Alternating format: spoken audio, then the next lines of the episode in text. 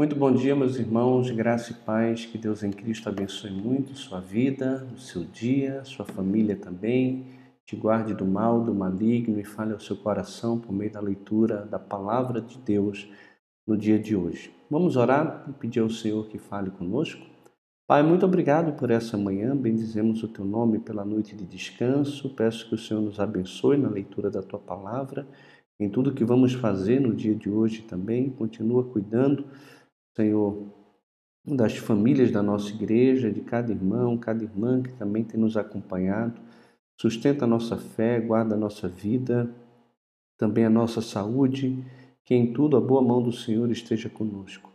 Quero rogar ao Senhor que nos ajude na caminhada, abençoe também os enfermos, aqueles que têm lutado, Senhor, com problemas de enfermidade. Lembramos principalmente do nosso irmão Gustavo, que não está bem, está na UTI. Que o Senhor abençoe a vida dele, também do Carlos Alberto. Quero pedir também, Senhor, pela vida do Felipe, que o Senhor o abençoe. Rogo em nome de Jesus também pela vida do Eduardo, da Edila, da Carol, da sua filha, seus netos. Ó Deus, que o Senhor conforte muito o coração dos nossos irmãos também. Peço também pela vida da Cristiane que o Senhor também conforte o coração dela, conforte também o coração da Raquel, do Kiko, da família deles, Senhor, é, nesse momento de luto que eles estão passando, que o Senhor dê todo o descanso e o conforto para a alma que eles precisam. Abençoa, Senhor, nesse tempo juntos aqui. Mais uma vez agradeço a Ti pelo privilégio que temos de orar e de interceder também uns pelos outros. Livra, ó Deus, o teu povo e o nosso país dessa pandemia, o mundo dessa pandemia. Cuida dos profissionais da saúde que estão na linha de frente no combate da pandemia. Que a boa mão do Senhor esteja com cada um deles também, livrando-os, ó Deus, de infecções. Essa é a minha oração, no nome de Jesus. Amém. Meus irmãos, vamos ler então Mateus. Mateus não, Marcos, capítulo 14. É, a gente entra agora para o plano é, dos judeus de tirar a vida do nosso Salvador Jesus. A gente vai ver que a morte é, do servo ela é tramada aqui pelos líderes que esquecem inclusive das suas diferenças né, diante de um ódio comum a um homem que tornara pública a sua falência espiritual. Quem gosta de ser confrontado, né? Aqui os líderes foram confrontados por Jesus na sua falência espiritual, na sua hipocrisia religiosa, e por causa desse confronto, eles procuram silenciar Jesus. E é exatamente isso que pessoas mais fazem. Elas, ao invés de se arrependerem dos seus maus caminhos, dos seus pecados, elas tentam é, calar a boca daqueles que falam a verdade. E a gente precisa levar isso em consideração, principalmente diante do tempo em que nós estamos vivendo, onde a nossa liberdade também está sendo tirada e nós não podemos mais falar aquilo que pensamos. Eu fico pensando que democracia é essa que nós estamos vivendo. Né? As suas tentativas aqui de controlar também a cronologia do evento e com isso obter vantagens né, sem causar revolta popular de consequência trágica, vai fracassar, porque o nosso Deus ele vai intervir na sua providência para que tudo aconteça de acordo com o seu plano soberano. Vamos ler então Marcos capítulo 14. Diz o seguinte: Dali a dois dias era Páscoa e a festa dos pães asmos. Os principais sacerdotes e os escribas procuravam como o prenderiam à traição e o matariam pois diziam: Não durante a festa, para que não haja tumulto entre o povo. Estando ele em Betânia, reclinando à mesa em casa de Simão, o leproso veio, casa de Simão, o leproso, veio uma mulher trazendo um vaso de alabastro com preciosíssimo perfume de nardo puro, e quebrando o alabastro, derramou bálsamo sobre a cabeça de Jesus. Indignaram-se alguns entre si e diziam: para que esse desperdício de bálsamo? Porque este perfume poderia ser vendido por mais de 300 denários e dar-se aos pobres. E murmuravam contra ela. Mas Jesus disse: Deixai-a, Por que a molestais? Ela praticou boa ação para comigo, porque os pobres sempre os tendes convosco, e quando quiserdes podeis fazer-lhes bem, mas a mim nem sempre me tendes. Ela fez o que pôde, antecipou-se a ungir-me para a sepultura. Em verdade vos digo: onde for pregado em todo o mundo o Evangelho, será também contado o que ela fez para a memória sua. E Judas Iscariotes, um dos doze, foi ter com os principais sacerdotes para lhes entregar Jesus. Eles, ouvindo-o, alegraram-se e lhe prometeram dinheiro. Nesse meio tempo, buscava ele uma boa ocasião para o entregar. Enquanto a gente vê os líderes religiosos tramando a morte de Jesus e uma conspiração em que Jesus pareceria, apareceria como um traidor, em Betânia a gente vê uma mulher anônima, nós não sabemos o nome dele, que antecipa a morte de Cristo a ungí-lo com preciosíssimo perfume. A gente lembra da leitura lá dos, da multiplicação dos pães e dos peixes, que os discípulos falam para Jesus que seriam necessários 200 denários para alimentar toda aquela multidão. Essa mulher, ela derrama um perfume que custava aproximadamente 300 denários, 100 denários a mais do que seria necessário para alimentar aquela multidão ali com um pouco de pão e de peixe. Isso equivaleria a aproximadamente 300 moedas de prata ou 10 meses de trabalho de um trabalhador comum. Então era algo realmente muito, muito caro. É como se hoje fosse um perfume que custasse um pouco mais de 10 mil reais e essa mulher quebra, ela não pega um pouquinho ali, coloca na mão, vai e passa no cabelo de Jesus, ela não pega é, um pouquinho ali para passar atrás da orelha, não, ela quebra o vaso de perfume né, e derrama todo o perfume sobre a cabeça de Jesus. E cronologicamente, recolocado por Marcos, esse parágrafo aqui ele serve também, meus irmãos, como um contraste entre a mais intensa devoção, que é gastar aquilo que era mais precioso na pessoa de Jesus, com a mais intensa degradação, que era vender o, mais, o bem mais precioso que existe por tão pouco. E o bem mais precioso é o próprio Senhor Jesus, é o tesouro escondido, é a pérola de grande valor, é o próprio Deus que se fez homem, é o Messias né? Enquanto a mulher quebra um perfume precioso e dá tudo o que tem e o mais caro dela para servir Jesus, para abençoar a vida de Jesus, Judas, por sua vez, vende o bem mais precioso por tão pouco. Né? E quando Judas vende Jesus à morte, ao concordar em entregá-lo aos líderes religiosos, a gente não deixa de ver claramente esse, esse contraste. E a descrição da Páscoa é, entra exatamente aqui,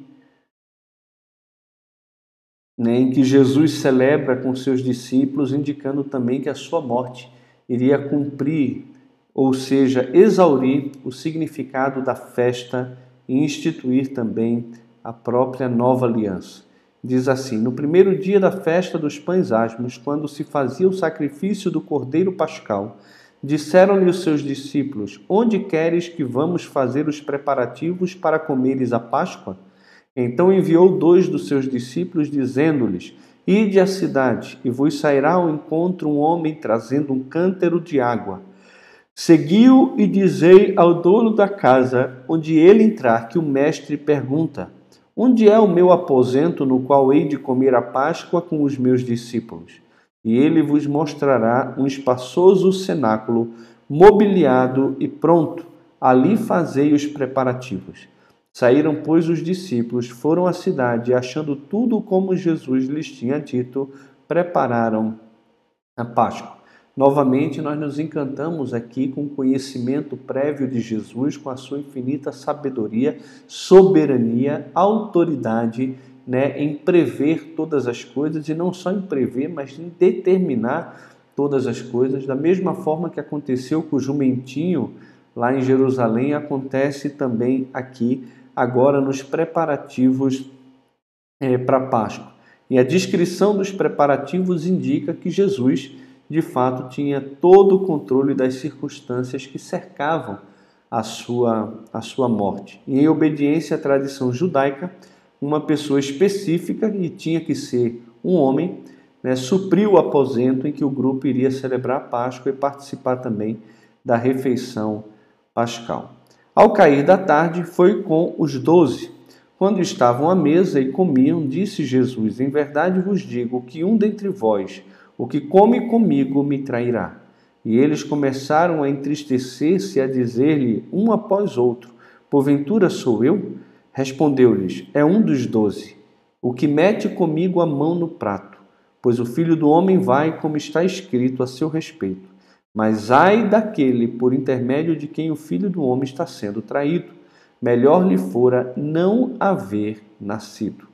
E enquanto comiam, tomou Jesus um pão e, abençoando-o, partiu e lhes deu, dizendo: Tomai isto é o meu corpo. A seguir, tomou Jesus um cálice, tendo dado graças, o deu aos seus discípulos, e todos beberam dele. Então lhes disse: Isto é o meu sangue o sangue da nova aliança derramado em favor de muitos. Em verdade vos digo que jamais beberei do fruto da videira, até aquele dia em que o hei de beber novo no reino de Deus. Tendo cantado o hino, saíram para o monte das oliveiras.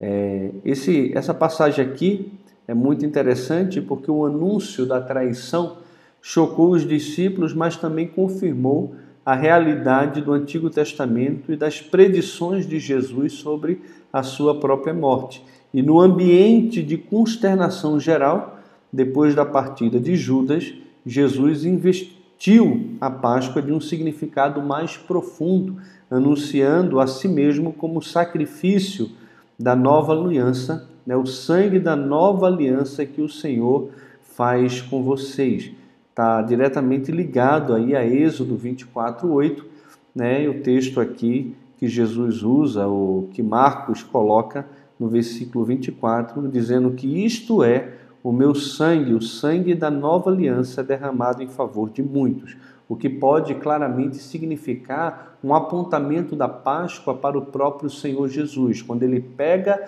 a taça de vinho da cerimônia pascal, ele vai dizer: Isto aqui é o meu sangue derramado em favor de muitos. Então, o sangue da Páscoa ou o sangue derramado no sacrifício da Páscoa, representado também pelo vinho ali da ceia pascal, apontava para o próprio sangue do Messias e do Cordeiro de Deus que viria ao mundo e seria o sacrifício pelo pecado de toda a humanidade. Jesus está usando os elementos da Páscoa, o pão e também o vinho, para dizer: Isto aqui é o meu corpo. Apontava para mim que foi quebrado, que seria quebrado por vocês, e isso aqui representa ou aponta para o meu sangue que será derramado por vós, instituindo então uma nova aliança. E não se institui uma nova aliança sem antes abolir a antiga aliança. E Jesus está usando a festa da Páscoa para instituir a nova aliança. Nós hoje, como igreja, nós participamos da Páscoa, celebramos a Páscoa, mas devemos relembrar que a Páscoa não é uma festa para o cristão nós relembramos a Páscoa todo o culto em que a ceia do Senhor é participada e ali nós relembramos por meio desse sacramento do sacrifício da morte de Cristo, do sangue derramado em nosso favor. Quando Paulo vai dizer aos Coríntios, no capítulo 5, que façamos a festa, nos lembrando ali da Páscoa, a gente precisa entender a figura de linguagem que ele está usando. Ele vai falar sobre os asmos é, da santidade, tirar o fermento da imoralidade. O contexto ali é de pecado, é de imoralidade, é de disciplina. E Paulo está dizendo: olha, tire o fermento do meio de vocês, porque Cristo, nosso Cordeiro Pascal, ele morreu para nos santificar. Então, quando ele diz façamos a festa, ele não está instituindo uma ordenança para que a igreja celebre a Páscoa como uma festa cristã é, e não uma celebração instituída por Deus para o povo de Israel que ia relembrar a fuga deles do Egito, mas sim que eu e você, por estarmos em Cristo e termos nossos corações e a nossa vida purificada por meio do seu sacrifício, devemos nos isentar e nos afastar de todo e qualquer tipo de imoralidade. Mas eu e você entendemos que as festas do Antigo Testamento, o sábado, as restrições alimentares, tudo isso eram sombra das coisas que haveriam de vir, que apontavam para Cristo, mas sim um memorial também para o povo de Israel, para que eles se relembrassem da história, dos livramentos e dos feitos de Deus no passado. Eram festas perpétuas para a nação de Israel que tinha um propósito né, pedagógico, instrutivo para, para a própria nação. Então, continuando, aqui, meus irmãos, diz: Então lhes disse Jesus: Todos vós vos escandalizareis porque está escrito: Ferirei o pastor e as ovelhas ficarão dispersas. Novamente, com os seus discípulos, e logo depois, o texto que nós acabamos de ler, do versículo 27, esses dois parágrafos seguintes, apresentam mais um contraste aqui interessante. Retrata o servo como alguém onisciente, como a gente já viu claramente no Evangelho de Marcos, que ele é, tanto no caso do jumentinho, como também no caso aqui da casa onde a festa da Páscoa seria celebrada, um homem capaz não apenas de prever o futuro, mas também de estabelecê-lo. Mas, todavia, a gente vê que o servo também ele é apresentado como alguém plenamente submisso e dependente da vontade de Deus, mesmo a desfeita da falta de apoio e encorajamento dos seus amigos mais íntimos aqui. Uma das coisas que me chama muita atenção nesse texto que nós lemos é que, mesmo diante da palavra de Jesus, que deveria ser abraçada, encarada como verdade, como algo irrefutável, é, Pedro ainda se apoia na sua arrogância. Ele ainda se vê, ou ele se vê como alguém muito, muito capaz, muito autossuficiente ele se coloca acima dos outros cristãos, acima dos outros discípulos, como alguém melhor do que os outros, mesmo que todos se escandalizem, eu jamais, eu jamais vou me escandalizar do Senhor. E o Senhor deixa claro para ele o que vai acontecer. Diz exatamente que ele vai traí-lo, que ele vai negá-lo, mas ele insistia com mais veemência ele vai contra a palavra de Jesus pela segunda vez. Jesus está dizendo: Pedro, não é assim. Você não é tão forte como você acha. Você não é tão pedra como você acha. Você é pó. Você é insignificante. Você é pequeno. Você não tem força para manter a sua palavra. Você vai me negar. Antes que o galo cante três vezes, duas vezes, pelo menos tu me negarás. E ele diz: ainda que seja necessário morrer contigo, de modo nenhum eu te negarei. Então, ele é aquele que, a semelhança de muitos de nós, se acha melhor do que os outros e incapaz de cometer determinados tipos de pecados. E pode acreditar, você é um miserável, corrupto, pecador, seu coração é deplorável, né? A Bíblia vai dizer que desesperadamente corrupto é o seu coração, e sim, você é capaz de cometer todo tipo de pecado que você possa imaginar, e até aqueles pecados que você nem sequer acredita que seja capaz de cometer, você é capaz de fazer em determinadas ocasiões. Né? Então, eu e você precisamos, meus irmãos, nos revestir de muita humildade e crer na palavra de Deus e naquilo que ele fala a respeito de nós, para que a nossa suficiência, a nossa força esteja no Senhor e não em nós mesmos, não na nossa capacidade e na nossa força, principalmente quando o próprio Senhor, ele vem e diz claramente quem nós somos e aquilo que nós vamos fazer. A nossa atitude deveria ser de arrependimento, de choro, de lamento, de oração, pedindo ao Senhor capacitação para fazer aquilo que agrada ao Senhor e não aquilo que agrada a nós. Né? Precisamos tomar cuidado, muito cuidado. O mesmo Pedro que declarou que Jesus era o Cristo, Filho de Deus, em outro momento disse: Senhor, tem compaixão de ti, isso jamais te acontecerá. E Jesus teve que repreendê-lo porque ele não cogitava das coisas de Deus e sim dos homens e estava sendo influenciado pelo maligno. Né? E essa atitude que Pedro está tendo aqui não deixa também de ser uma atitude influenciada pelo maligno, a arrogância, a presunção que descarta a soberania de Deus, a vontade de Deus, o plano de Deus, estabelece a sua própria vontade.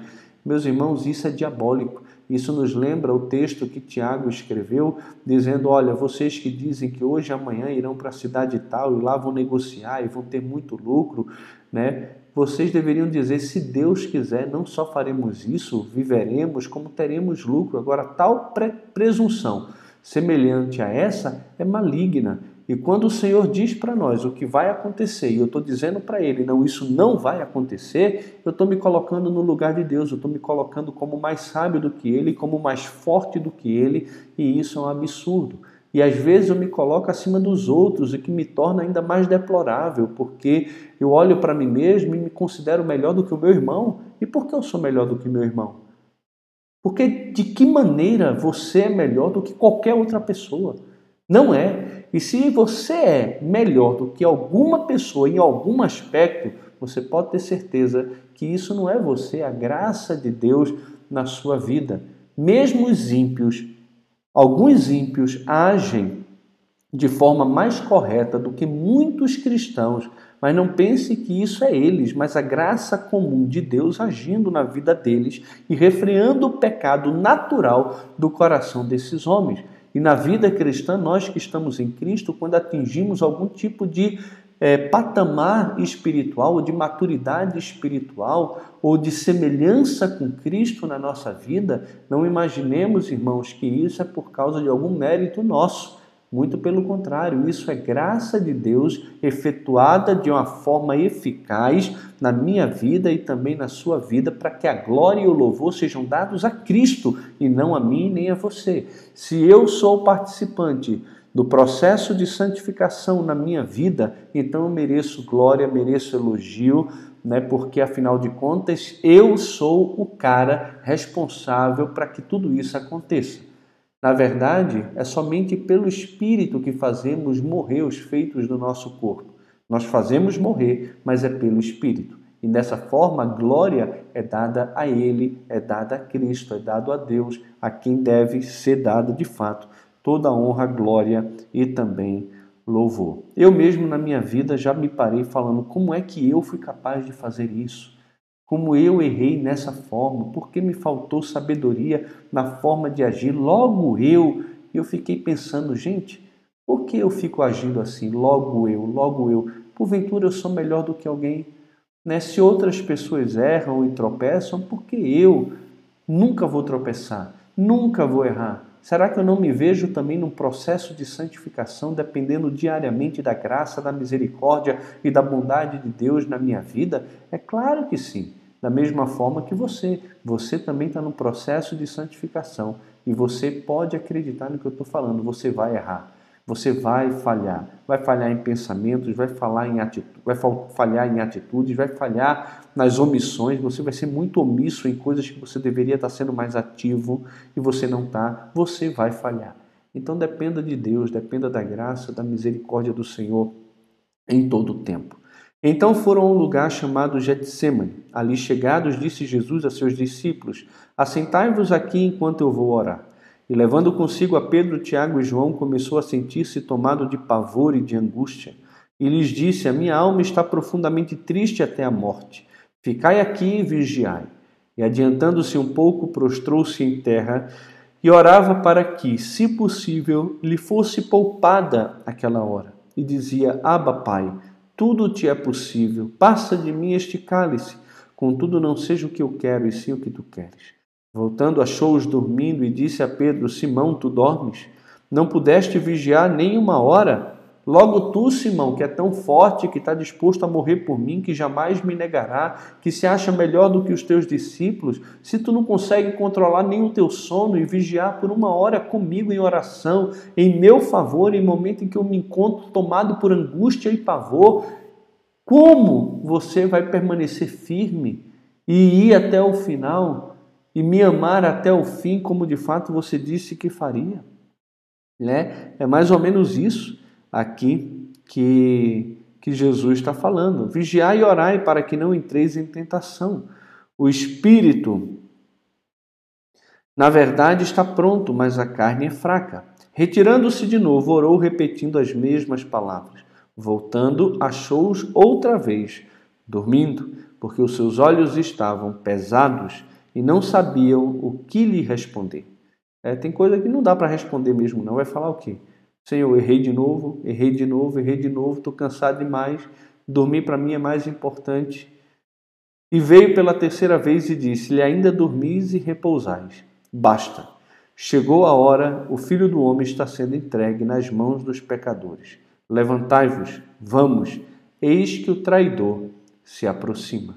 E logo falava ele ainda quando chegou Judas, um dos doze, com ele vinha da parte dos principais sacerdotes, escribas e anciãos, uma turba com espadas e porretes. Ora, o traidor tinha-lhes dado esta senha: aquele a quem eu beijar é esse. Prendei-o e levai-o com segurança. E logo que chegou, aproximando-se, disse-lhe: Mestre, e o beijou. Então lhe deitaram as mãos e o prenderam. Nisto, um dos circunstantes, sacado Sacando a espada, feriu o servo do sumo sacerdote e cortou-lhe a orelha. Disse-lhe Jesus: Saístes com espadas e porretes para prender-me como a um salteador? Todos os dias eu estava convosco no templo, ensinando, e não me prendestes. Contudo, é para que se cumpram as Escrituras. Então, deixando, todos fugiram. Seguia um jovem coberto unicamente com um lençol. Lançaram-lhe a mão, mas ele, largando o lençol, fugiu desnudo. Alguns acreditam que esse jovem aqui é o próprio Marcos que escreveu o Evangelho. E levaram Jesus ao sumo sacerdote e reuniram-se todos os principais sacerdotes, os anciãos e os escribas. Pedro seguira-o de longe até o interior do pátio do sumo sacerdote e estava sentado entre os serventuários, aquentando-se ao fogo. E os principais sacerdotes e todo o sinédrio procuravam algum testemunho contra Jesus para condenar à morte e não achavam. Pois muitos testemunhavam falsamente contra Jesus, mas os depoimentos não eram coerentes.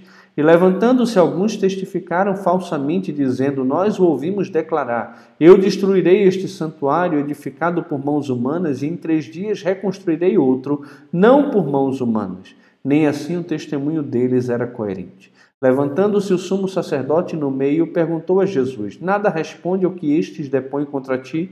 Ele, porém, guardou silêncio e nada respondeu. Tornou a interrogá-lo o sumo sacerdote e lhes disse: És tu, Cristo, filho do Deus bendito? Jesus respondeu: Eu sou. E vereis o filho do homem assentado à direita do Todo-Poderoso e vindo com as nuvens do céu.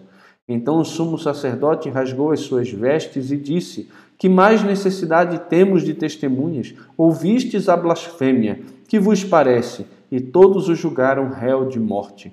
Puseram-lhe alguns a cuspir nele, a bater, a cobrir-lhe o rosto, a dar-lhes murro, murros e a dizer-lhe: Profetiza! E os guardas o tomaram a bofetadas.